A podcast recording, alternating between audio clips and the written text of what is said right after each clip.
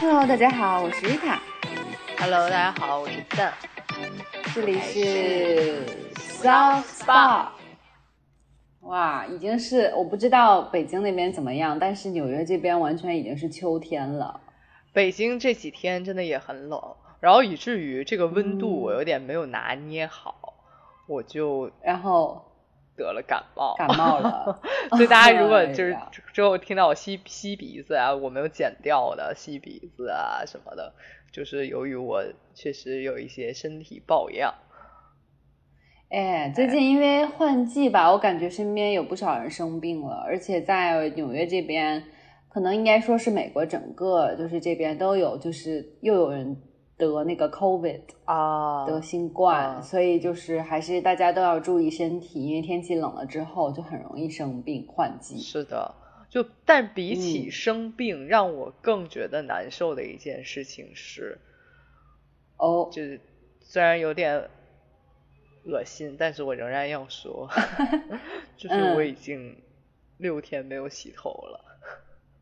嗯，你是在做什么行为艺术吗？并不是，并不是有，并不是打赌，就是说我看我能脏到什么时候，这个哎这个事情啊，不不不，是因为嗯我发疯，在上周一的时候打了耳洞。然后我的哎，也不叫发疯啊，对，但它不叫发疯，因为这件事儿呢，我就是我就是知道自己总有一天会在 podcast 里说，但是至于为什么嗯我们做了一百多期节目之后，我才 终于说出来，就是因为我确实是一个想了蛮久的事情，但是一直也没有实施，嗯以至于我我记得，我记得你讲说一直很怕痛，会痛。哎，对我就是很怕，然后因为我自己之前有一点点疤痕体，我就一直觉得我是疤痕体，我可能打耳洞，尤其每次想打的时候，都会在小红书啊或者网上搜索一些什么疤痕体呀、打耳洞的事情，然后都会出现一些嗯很让人不适的图片，然后和一些非常嗯惊悚的文字。我觉得嗯。我的我的愿望就一次一次在这种图片和文字的劝退下退缩了，以至于我记得好久之前我我跟瑞塔说我啊我真的很想去打耳洞，瑞塔的反应都是你怎么还没去？对啊，对啊，因为我我知道健一直都很想打，我我是高中的时候应该就是打了第一对哦耳洞，然后那时候跟健讲了之后，他就说也想打，然后从那之后就是就一直维持着很想打的状态。对，都没有听到他的讯息，没有包括后来我打了第二对耳洞之后，这还是没有打。没有，也同是的同样的反应也是啊，我好想去打，然后也一直没有。嗯嗯，直到我周一打完了，我就跟瑞塔说我打了耳洞。是的，非常为你开心。对，但是开嗯心之余也是于，就是我现在已经是有点没有办法洗澡，就沉迷于在那种脏脏的状态里面。我有建议，就是说，就是如果比如说你们不管是做，大家是做医美也好，或者是就遇到这种不能洗澡情况、受伤啊这种，其实可以去那个发廊，发廊这个词嗯感觉好有年代感，就是美容美发的地方。理发店，可以去叫他说不要碰到你的伤口，不要碰到你就在意的地方，让他给你洗一下头，其实 OK 的。嗯，嗯是。但至于我，就是因为我就也是在家而已，所以就没有特别的。而且我我家楼下理发店看起来就是那种牛鬼蛇神都在的感觉，我就没有在没有敢去。对，然后但我明我已经决定好，我明天嗯要鼓起勇气自己洗一下，因为我实在没有办法。哦，嗯，其实也差不多一周了。对啊，也差不多一周了。然后除嗯此之外，我本周还有一个新鲜事，哦，其实也不算本周，是上周末。但上周末由于就是一些安排问题，我们不是没有录节目嘛。但是在上周末的时候，我就去了图书馆。嗯，啊，就是自打成年或者说自打大学毕业以后，好像我就没有再进过说图书馆这种地方。嗯嗯。大大概就是都是从网上买书啊，或者书店里买书啊，或者哪怕就是 Kindle 里看书，但是就很没有去过嗯。图书馆。但我最近因为最近我有点沉迷在看小说这件事儿里，嗯但是我又觉得说好像你如果买小说，你看完了就知道这个故事是什么样了，就有点浪费，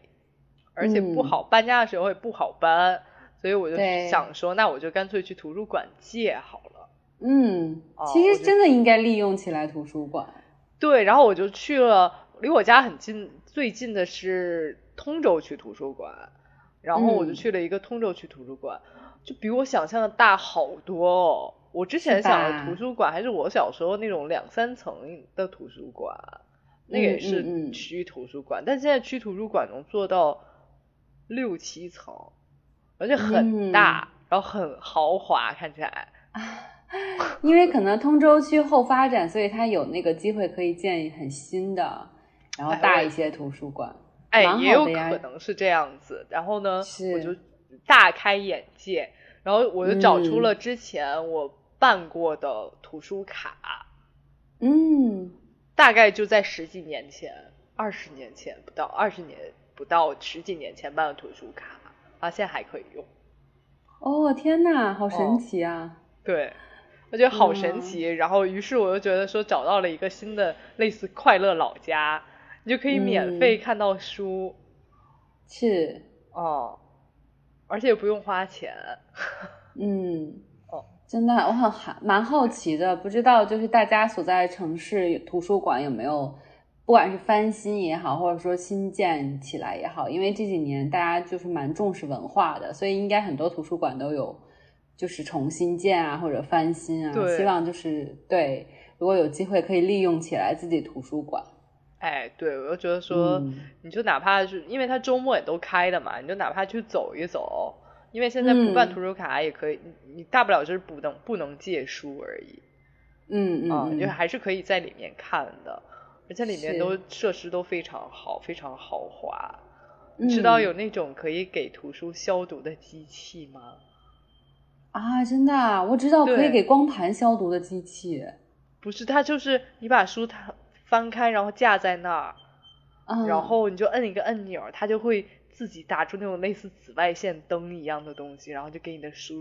夸夸的消毒，消毒完了你可以拿走。如果你不放心的话，你就你就借完了再去消一遍。嗯，哦，好，这个还蛮先进我当时真的就是很像那种没有见过世面的人，然后就 就不不是不是，我觉得那个书有还有就是。就是需要消毒，我是真的很想体验一下那个消毒机器，然后我就把我的书拿进去消毒，然后还还趴在那个窗口看，好有趣哦。对，这很有，这很好，我觉得，嗯嗯嗯。那你这一周，对，那你这一周做什么？有什么新鲜的体验吗？我也先说图书馆好了，就是其实对于我来说也是久违的重回图书馆，但是我当然是因为上学。啊，就就是上学的时候，肯定就是需要看书也好，借书也好，然后包括自习也好，那肯定就是去图书馆。然后呢，我在的学校这边有十几个图书馆，就是这个大学有十几个图书馆，不同学院的不同就是用途的，就蛮多的。然后我虽然没有说探索了很多个，但是我大概去了三个不同的图书馆。然后我觉得哎，好有趣，而且就是学校在搞一个活动，就是那种。你知道去旅行会集那种邮邮票啊，或者说邮就是那种戳印戳，嗯，然后他也办了一个图书馆集印戳活动，然后就是鼓励你去探索不同的图书馆打卡。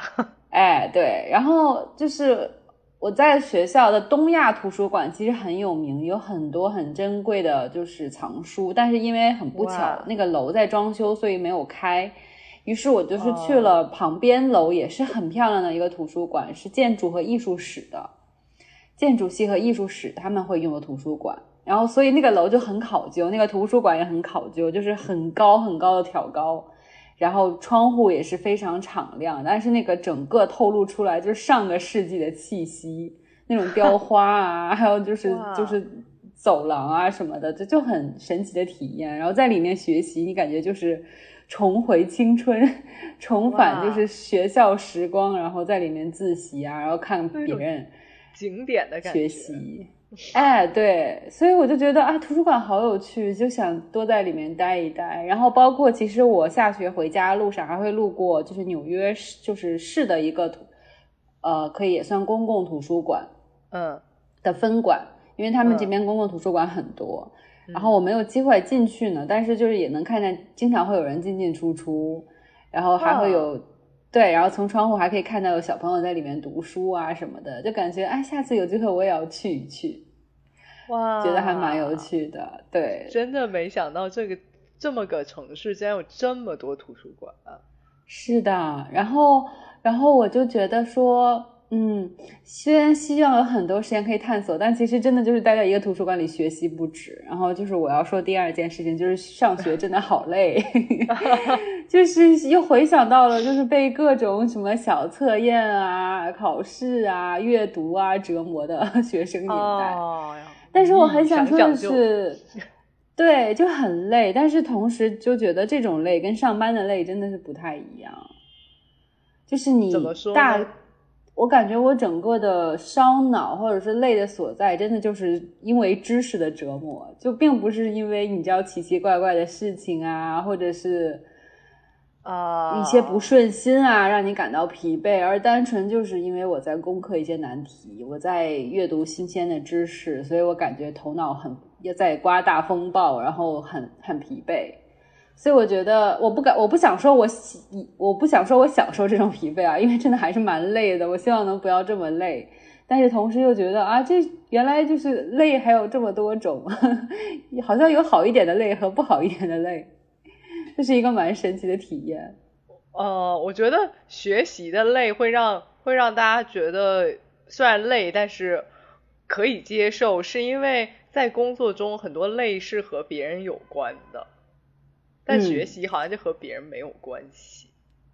对，而且感觉考不及格也是因为我自己笨，或者说我自己没有复习好，但和别人无关。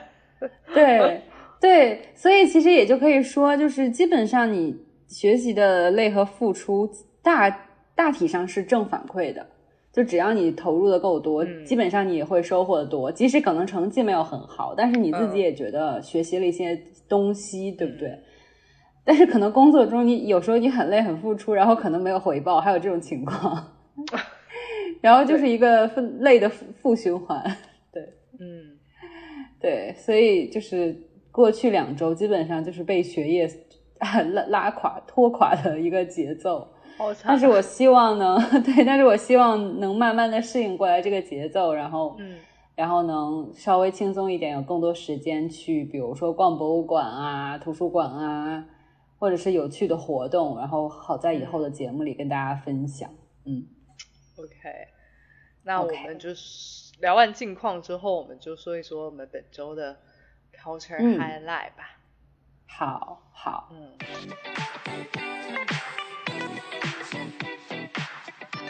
嗯，所以你在这么 culture 的 这么繁忙的一周里面，还有时间进行一些 culture 的。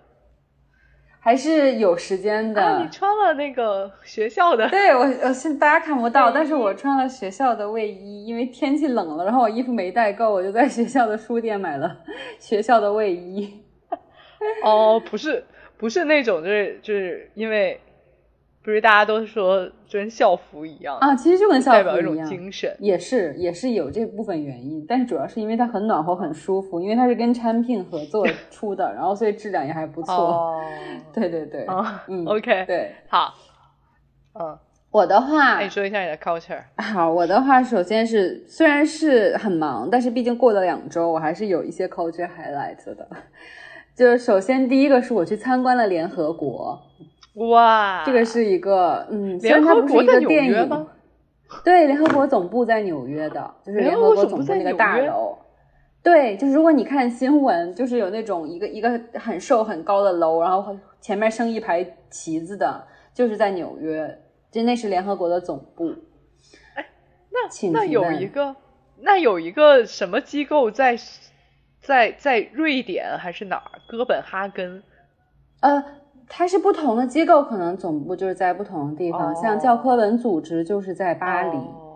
哎，对，所以就是不一样的。但是它的总部嗯，是在纽约这边。嗯。然后，如果大家有看新闻的话，可能会知道，就是刚过去那个周末以及一周是那个联合国的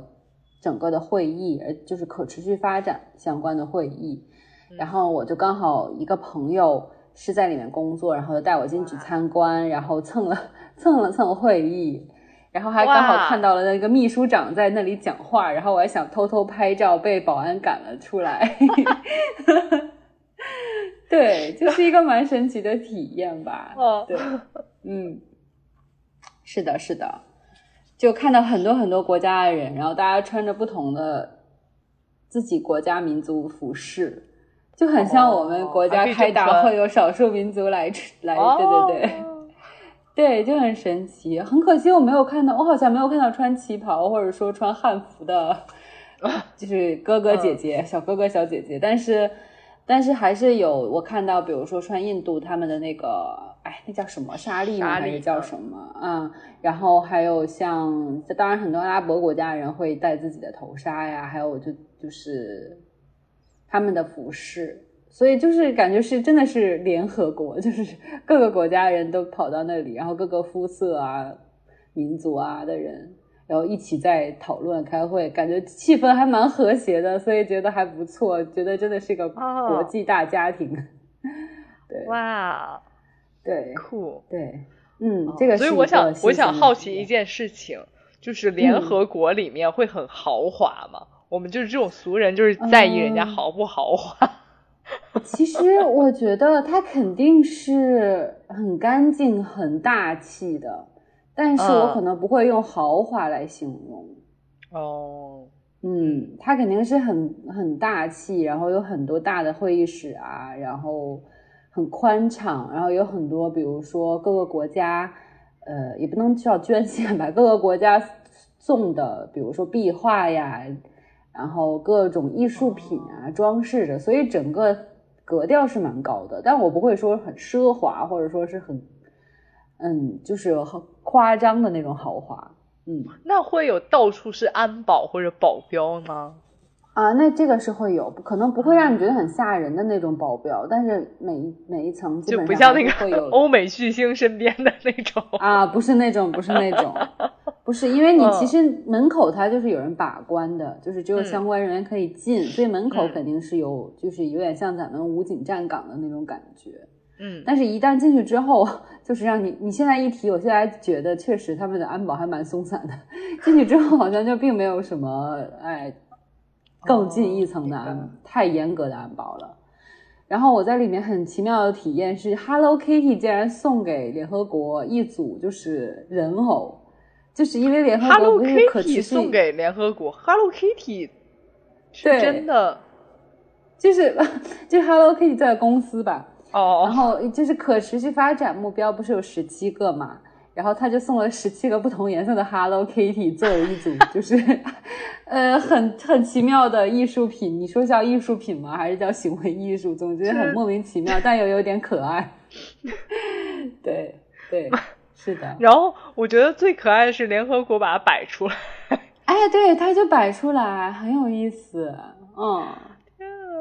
对，它里面还有一个纪念商店，就是其实你不是联合国的人，你也可以就是报名参加，就是他们可以有点像旅行团一样，哦带你在大楼里面主要几个会议室和一些重点的地方给你讲解。哦，对对，所以其实并没有想象的说那么啊，好像遥不可及或者说高不可攀。对对对，嗯是可以正常去参观的。嗯，真酷啊！对，这是一个比较神奇的体验，也算是文化体验。然后嗯第二个我的 culture highlight 应该就是去看了，可能到这个时间大家应该都看过了《奥本海默》这个电影。我没有看过，而且我非常哦，我觉得一定要去，对，一定要去看。就是郑跟我讲说，他是被三个小时的时长劝退的。是的，嗯，我不知道其他人，但是至少我当时在坐在里面的三个小时，我是真的没有觉得好像中途觉得累了，或者说为什么还要再继续讲，为什么这么冗长，完全没有这种感觉。因为之前我也有看三四小时电影的时候，就会觉得中间就想看表啊，然后甚至开始发短信，想看一会儿手机对，啊对。但是至少我看电影的时候，我前面的人还有我自己都没有人在看手机，大家都很聚精会神在看电影。呃，因为我觉得它的节奏蛮紧凑的。对，它的剧情很紧凑，然后就是因为是诺兰的电影嘛，多多少少还有那种什么闪回啊这种的。但它毕竟是因为在讲一个真实人物的故事，嗯，所以它不会让你觉得那么烧脑。你知道之前那个电影都很烧脑，你需要就是还有很多人写分析啊之类的。但是这个这个电影不会出现这种情况，所以你大可放心。它真的就是把比如说这个人的。成长故事，然后他遭遇的一些坎坷，然后以及原子弹研发的过程，就是非常和谐的穿插在一起，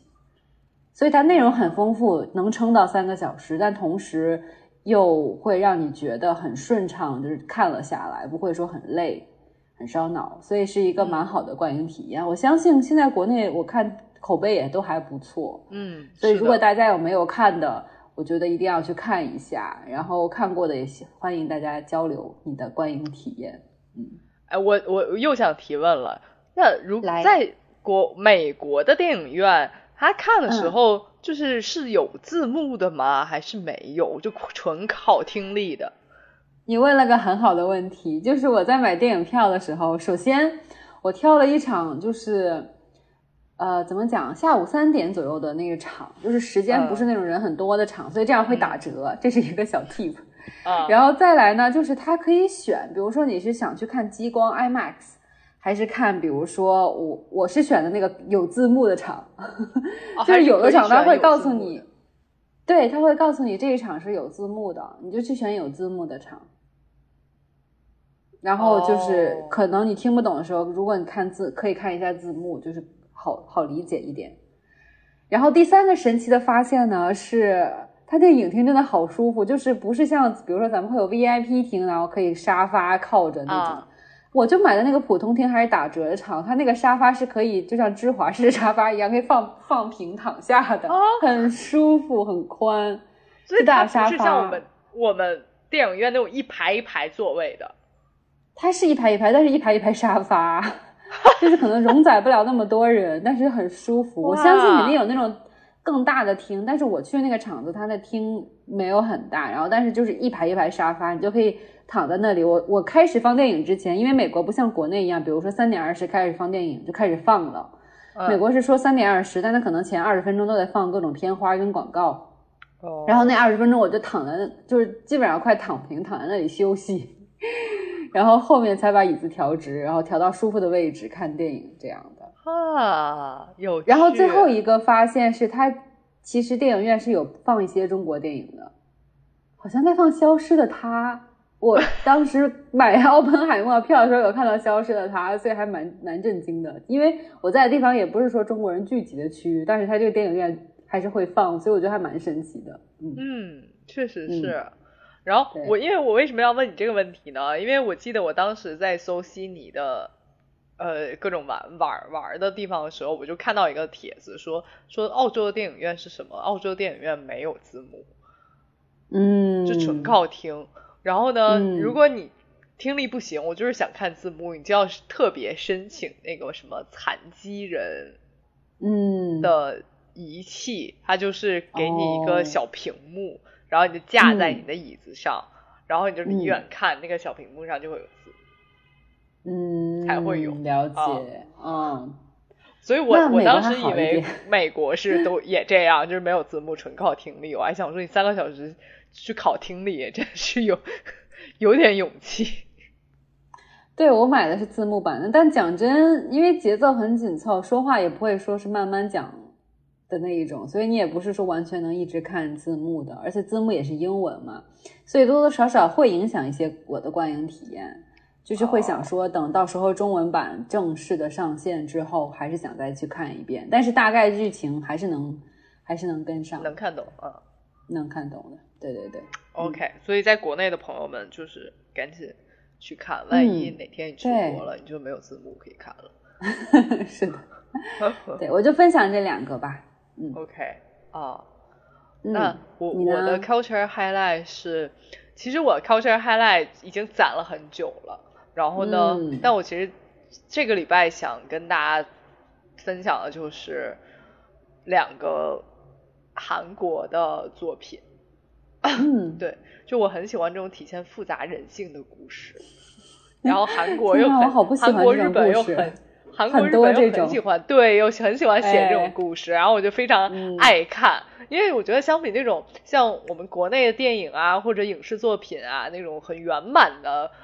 结哎，局，或者说很完美的嗯。人设啊什么的，我觉得这种嗯复杂嗯才比较、比较真实吧。所以我就是看了两呃，我就是跟大家分享这个两部韩国作品。第一个是我看完了，呃，这个剧，同时看了漫画，因为我觉得太嗯好看了，是叫《假面女郎》，我不知道你有没有听过没有哎，啊？这个就是还有真的火过一段一段时间。就是它其嗯实是讲了一个什么故事呢？就是讲了一个，就是这个女孩叫金茂美，嗯她虽然叫貌美，但她并并没有继承到母亲的美貌基因。嗯，哦，她只是身材火辣火辣，但是脸是就是很那个的。啊对，嗯，然后呢，他小时候的梦想就是成为大明星，但是由于他的长嗯相问题，他没有办法成为大明星，反而会有很多人就因为他长得丑而忽略他呀，乃至或者欺负他呀，或者诟病他。嗯啊，嗯于是呢，他为了满足自己的这个愿望，他就去开了一个就是网上的直播间，然后这个直播间呢，他就是戴着面具嗯啊，戴着假面，因为他身材很火辣，然后他就是嗯会吸引很多那种就所谓的宅男啊，或者说有一些就是这种企图的就男粉丝，嗯然后他就是嗯做一些擦边的舞蹈啊。然后包括嗯可能一些擦边的，就是那种互动吧。嗯然后呢，他就是貌金貌美，在这个故事里面一共杀了三个人。哦，这是杀人故事啊！哦 天对，哪，他杀人故事，就是嗯其中两位男士都是他直播间的狂热粉丝。榜一榜二大哥，哎，就是那种，就是那种，你知道吧？就是那种我真很喜欢你啊什么的。然后呢，然后其中第一个是就是想约他出来，嗯，然后一边骗他，就是有就是我是一种什么西方审美，我觉得你长得很好看，然后我要跟你怎么样怎么样。然后呢，一边其实在网上或者在那个他们粉丝群里在诟病他，就说他真的长得很难看，然后我我今天一定要得手啊什么的，然后取笑他。然后呢，就是但其实呃，貌美没有特别就是就因为这件事情想杀他，他只不过说因为这个事情恼怒了，然后两个人揪成一团之后，那个男生就意外的可能摔倒死亡了。然后嗯另外一个死的男士也是他的直播间的狂热粉丝之一，但同时呢，这个这个男士也是他真实生活中的同事，叫朱武南。嗯朱武南也是就是也是一个就是所谓我们想能想到的宅男形象，非常典型的宅嗯男形象啊。嗯嗯，然后呢，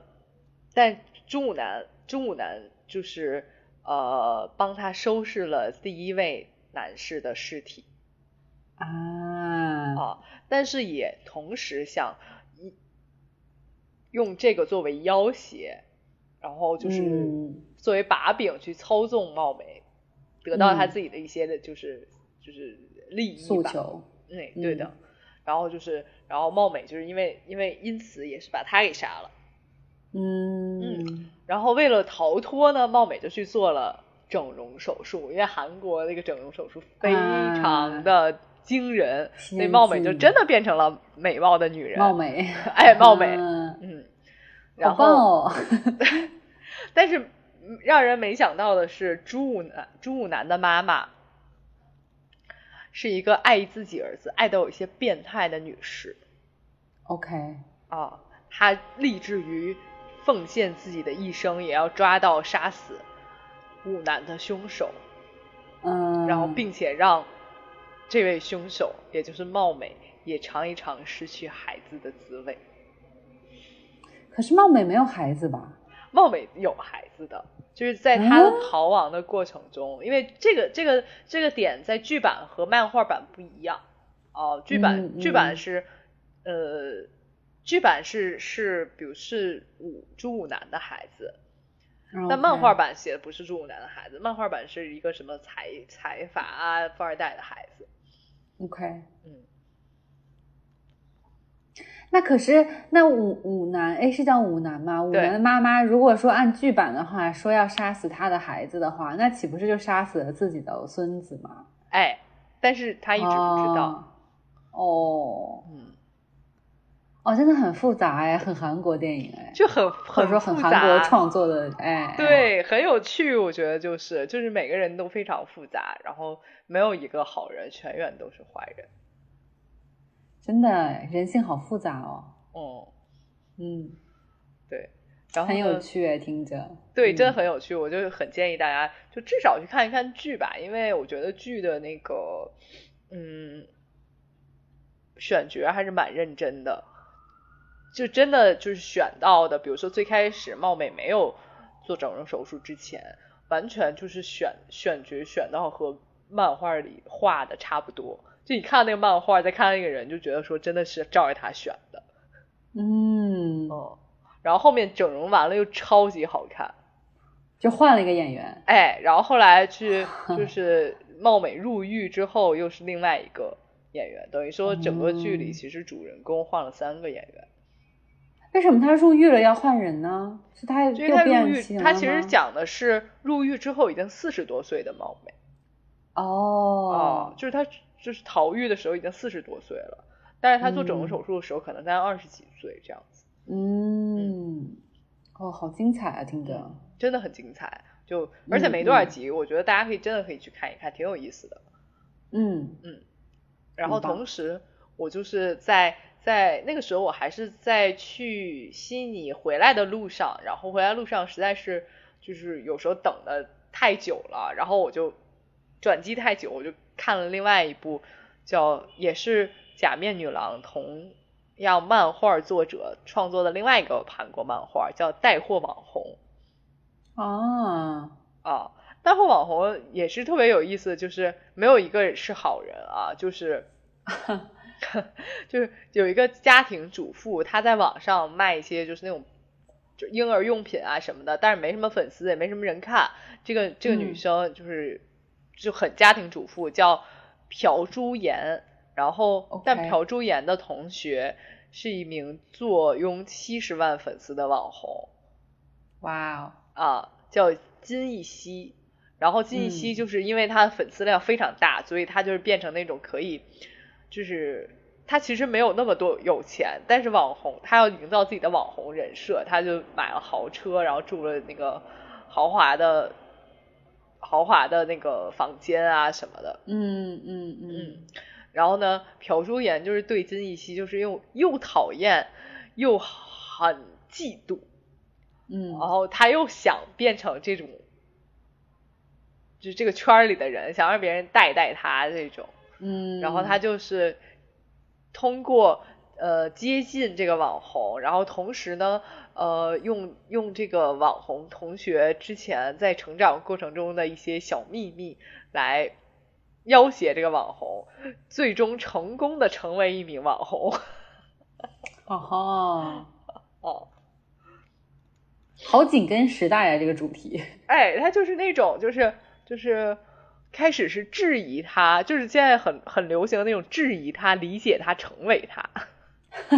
天呐，对，然后成功，他就是当了网红之后就彻底翻身了嘛，这个朴朴珠妍。嗯但他同时也嗯陷入了这个网红带给他的那种漩涡、成功的漩涡里面。嗯，然后他就开始作妖，然后各种作，以至于最后自己身败名裂，然后老公也跟别的那个家庭主妇跑了，然后孩子也不想认他了天呐，啊，他也挣不到钱了，然后他就没有办法再回到自己的原来的原来的这种朴素生活里面了。嗯哦，因为他已经被捧得太高了嘛，然后他就是没办法，他就没有办法回到他原来的朴素生活里面，所以他又开始做了一些变态的行为。嗯，哦，好有趣哦。好紧跟时代呀，非常紧跟时代。就这个，我就觉得说让我爱上了看漫画，因为我原来真的不是一个爱看漫画的人，我就对这种二次元什么东西都都不理解不了。但是这个韩国漫画就让我看了津津有味儿。嗯哦，对，这两年韩国漫画做的是还不错，各种主题的，包括还改编成动画和电视剧。嗯，对，就它不是那种，就是像我们看日本漫画那种，它就是什么画风非常好看啊，什么那种，它画的其实一点也没有多好，就是奇奇怪怪。然后呢，但是它的剧情就非常引人入胜，就你想看看他们到底在都在作什么妖。所以我就是疯狂爱上了韩国漫画。如果大家有什么韩国漫画，就是你们看过的觉得很好看的，也可以推荐给我。我最近真的疯狂的爱上了日韩小说和漫画 对，就爱上了看全员恶人的这种题材。OK OK，那我们就是嗯，Culture Highlight 分享完了之后，我们就看看有没有可以分享的。Tips，然后今天正在讲说 Tips 的时候，他开头是这么跟我说的：说啊，现在都已经到秋天了，然后刚好我感冒了，然后我就说哦，所以我们是要讲一讲就是秋天养生、换季养生的事情吗？结果他说我们讲一讲夏天的回忆吧，然后我就嗯，这个急转直下的变化。但是后来我们俩人一起聊了聊之后，觉得哎，好像这个夏天还蛮多回忆的，可以对，就是因为我感冒了，然后我发现秋天来了，秋天来自 which means 就是夏天已经走走了，对。哦，不是一直都说说每个夏天都会有一些片段让你一提到会想到说哦，这是二零二三年的夏天，或者说哇，这个好像是比如二零零五年的夏天这种，嗯，哦，对。会的，会的。虽然你现在说那年份，我的夏天都已经不记得了，我觉得我得可能去翻一翻相册之类的。但是今年夏天至少到现在，有还是有很多鲜明的记忆的。像首先是说呢，嗯，首先是因为前几年疫情没有出去玩嘛，然后刚好就是在决定上学辞职之后，有很长一段时间在休息，然后我就也没有说疯狂的出去玩，但是就是在抓。紧一切时间，把之前没有出去玩的机会都补了回来，然后就是去了很多趟旅行。在夏初的时候，就是刚到夏天的时候，去了云南，然后后来又去了桂林，然后之后是去了内蒙古，然后最后呢是最记忆深刻的，可能是在香港还遇到了那个台风，真的是非常夏天的一个经历了。对。嗯，然后就是觉得有机会到处走一走，这种感觉真的非常好。就是离开你平时已经非常习以为常的环境，然后去见不同的人，然后去见不同的风景，而且你就会忘掉自己的一些小的烦恼啊，以及就是好像很多你之前一直很纠结的事情，都觉得好像很没有意义了。在那种就大自然的美和一个新鲜环境里面，所以就觉得嗯，真的是一个很好的体验。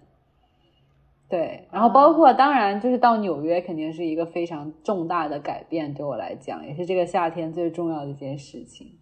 嗯，对对，因为一整个夏天其实都还是在慢慢为要搬到一个新城市、开始新生活做心理的准备嘛。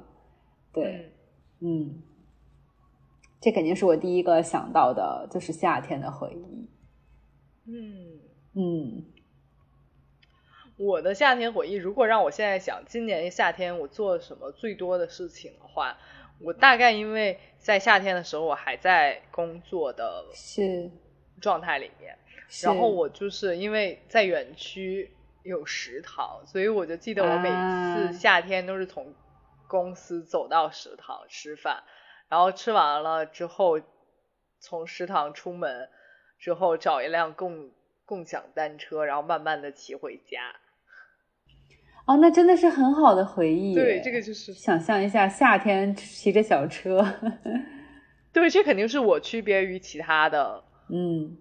就是今年的夏天的记忆之一。嗯，嗯哦，然后我还记得，就是如果提到今年今年夏天，我会想到是因为今年夏天我遇到过很多场雨，啊，对，都是那种突如其来下很大的。是今年夏天真的还蛮多雨的。那你有被困到困住啊，或者说是遇到不太安全的情况吗？我没有遇到过不太安全的情况，但我肯定是有被困住的情况，而且不止一次。就比如说，我记得很多次都是刚好下班的点儿它下雨，啊，然后就没办法，你就只能在公司门口等着它什么时候雨停。嗯啊，还有一次去食堂出来下雨，你也没办法。啊，对，然后还有过就是，因为我就是从食堂出来骑车的路上，那个那个天就阴到不行，然后我就只能说巨快速的骑车，因为因为很怕半路下雨，嗯。半路又没有地方躲，对，然后我就巨快速的骑车，然后骑到满身大汗，哦，然后刚好大到家那一刻就开始下雨了。啊，这种感觉很好哎，就是我刚好逃侥幸脱了，心 对理对对，我也有这种经历。这个冬这个夏天我也有这个经历，嗯对，然后，呃，然后很多次是那种就是，呃，我开着开着车就下雨了，然后我只能是停好车，就是嗯当你到达那个目的地，因为当时上班的地方是那种露天的停车场，然后就只能下了车之后，然后迅速的跑到后备箱里，躲到后备箱里找伞，找到一把伞出来，嗯嗯嗯，啊，真的，我说起雨来，我也有经历，就是到纽约之后，因为很快它就已经在变成秋天的过程中了，嗯所以就是很多场雨。然后呢，我最近就被困在了一场雨里，并且非常狼狈。是发生了什么事呢？就是一天早上，我准备出去上学，看外观天象，就是一片晴朗，大太阳在天上。然后我就没有想带雨伞的事情，也没有看就是手机上的天气预报。然后我就出门了。然后到了下午呢，我在图书馆学习，然后一看，OK，下一节课上课时间到了，我准备去那个教学楼。结果一出门，看见所有学生都堵在门口，再一看，外面暴雨倾盆，哎，真的是暴雨。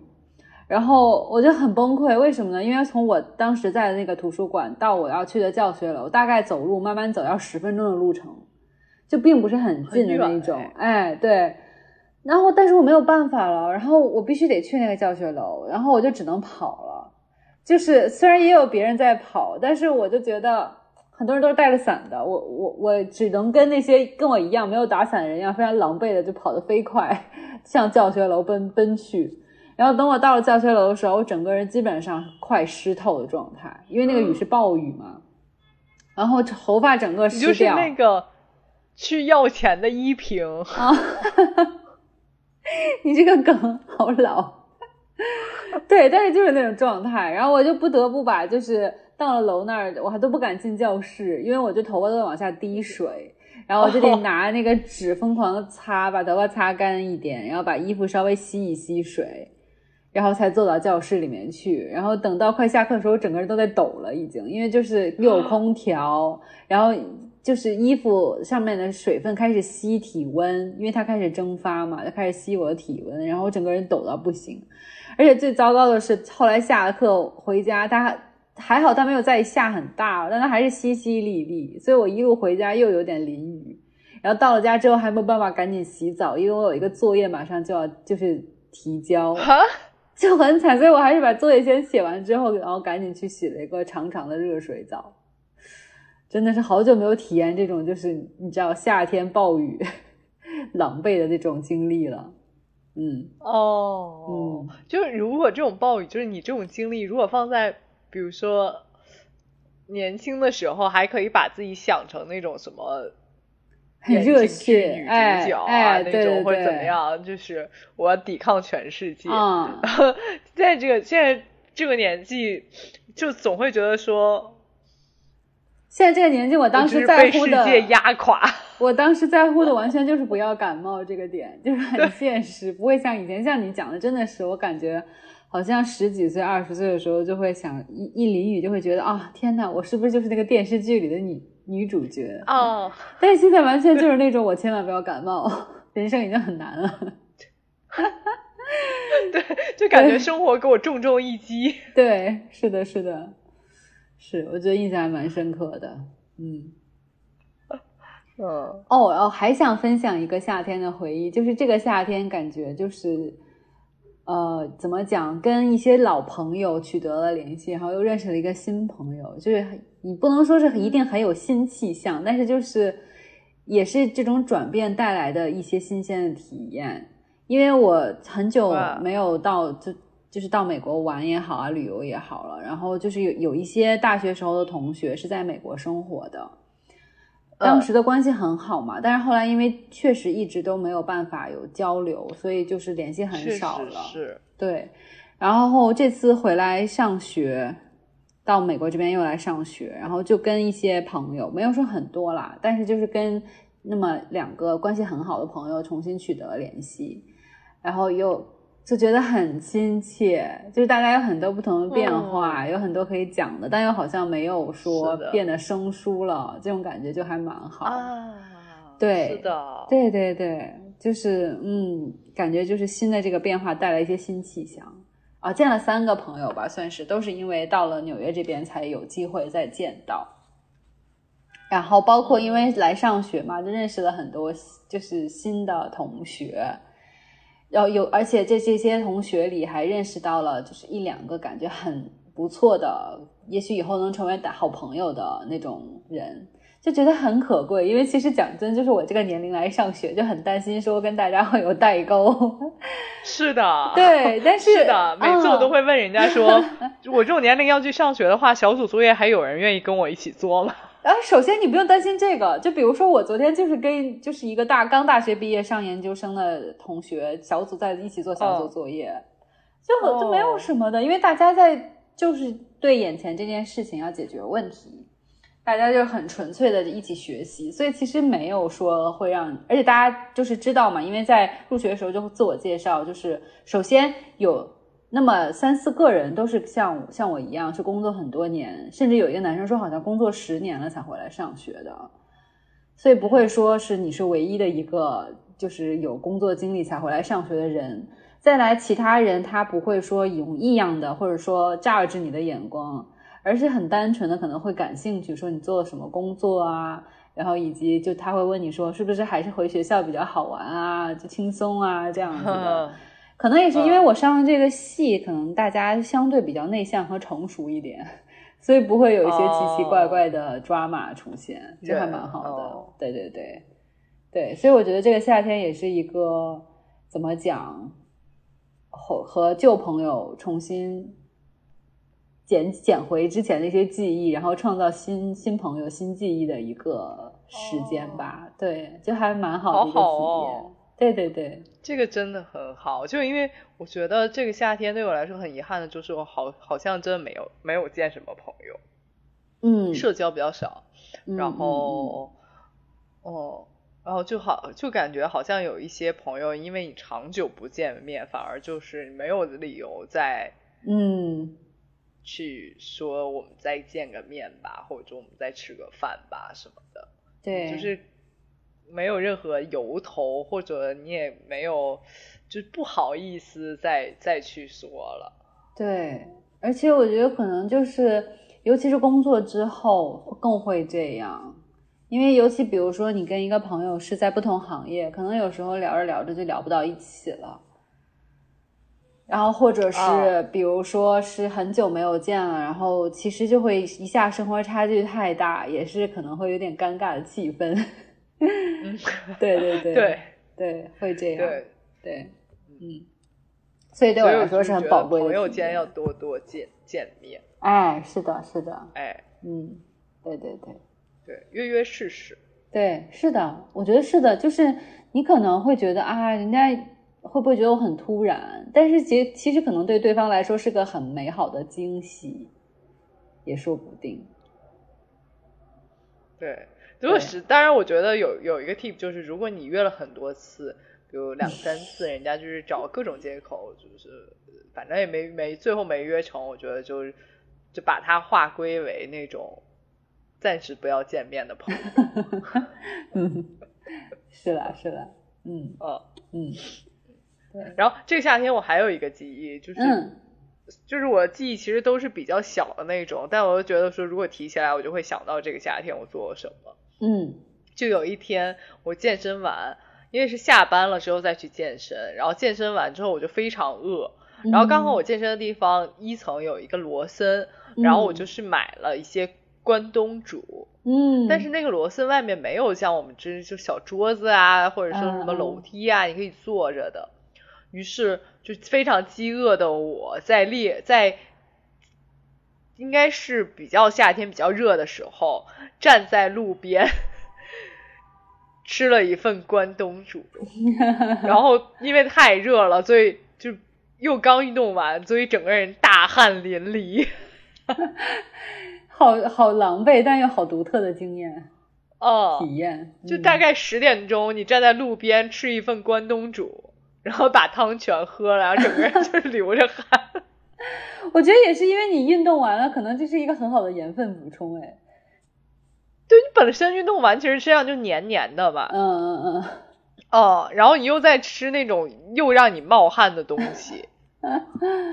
哦，真是很奇妙的体验。哦，但我嗯当时就是并没有觉得说我大汗淋漓有哪里不好，我就觉得嗯我在当下是非常满足和幸福的，因为我嗯吃了东西。嗯，哦，是的，是的。嗯。对，所以就是我我基本上关于今年夏天的记忆就是这样子，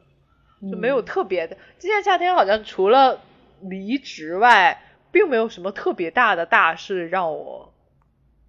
印象深刻，反而那那些你好像不经意间你也忘了，我也现在忘不记得说到底是比如说几月几号，但是就是那些平凡特别平凡生活中特别平凡的事情，反而能就是让我想到说好像我在确实过了这个夏天，嗯，嗯。是的。我觉得可能每个夏天过去之后，你过很多年再回忆起来，可能也许就是一种小碎片，才能能唤起你那时候的回忆。哎，是的，是的，嗯，